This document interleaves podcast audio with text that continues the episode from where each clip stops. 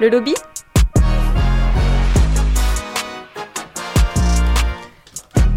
Radio Campus Paris.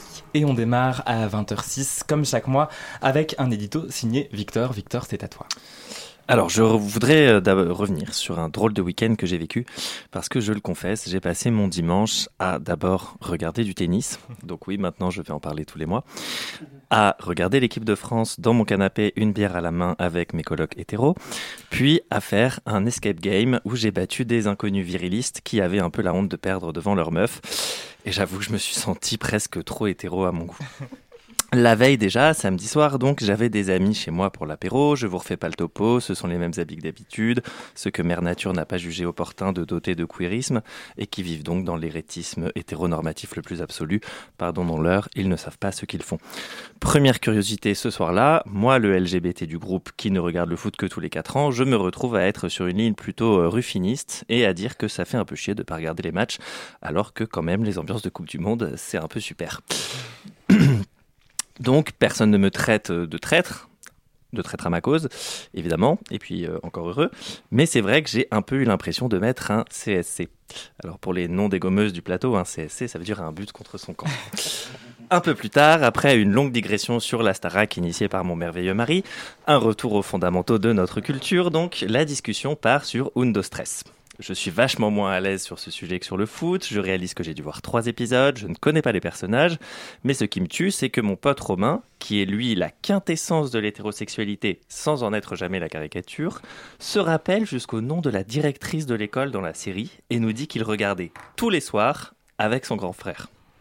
Et moi, comme un crétin, tout ce que je trouve à lui dire, c'est Waouh, t'es le premier hétéro que je rencontre qui regardait Undo Stress.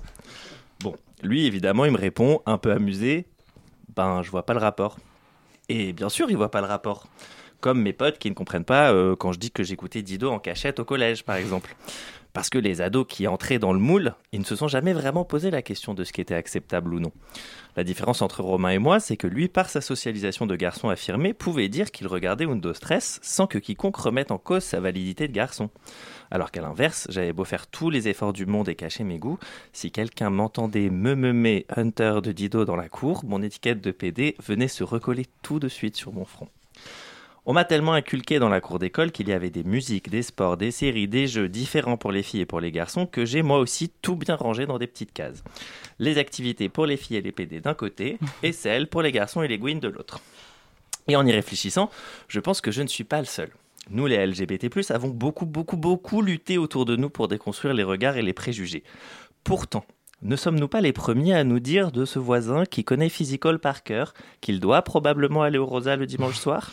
Et de cette collègue qui fait du patin roulette qu'elle a certainement une colocataire aux cheveux courts. Alors, nos goûts sont si géniaux qu'il est bien normal que la plèbe cis hétéro aime les mêmes choses que nous.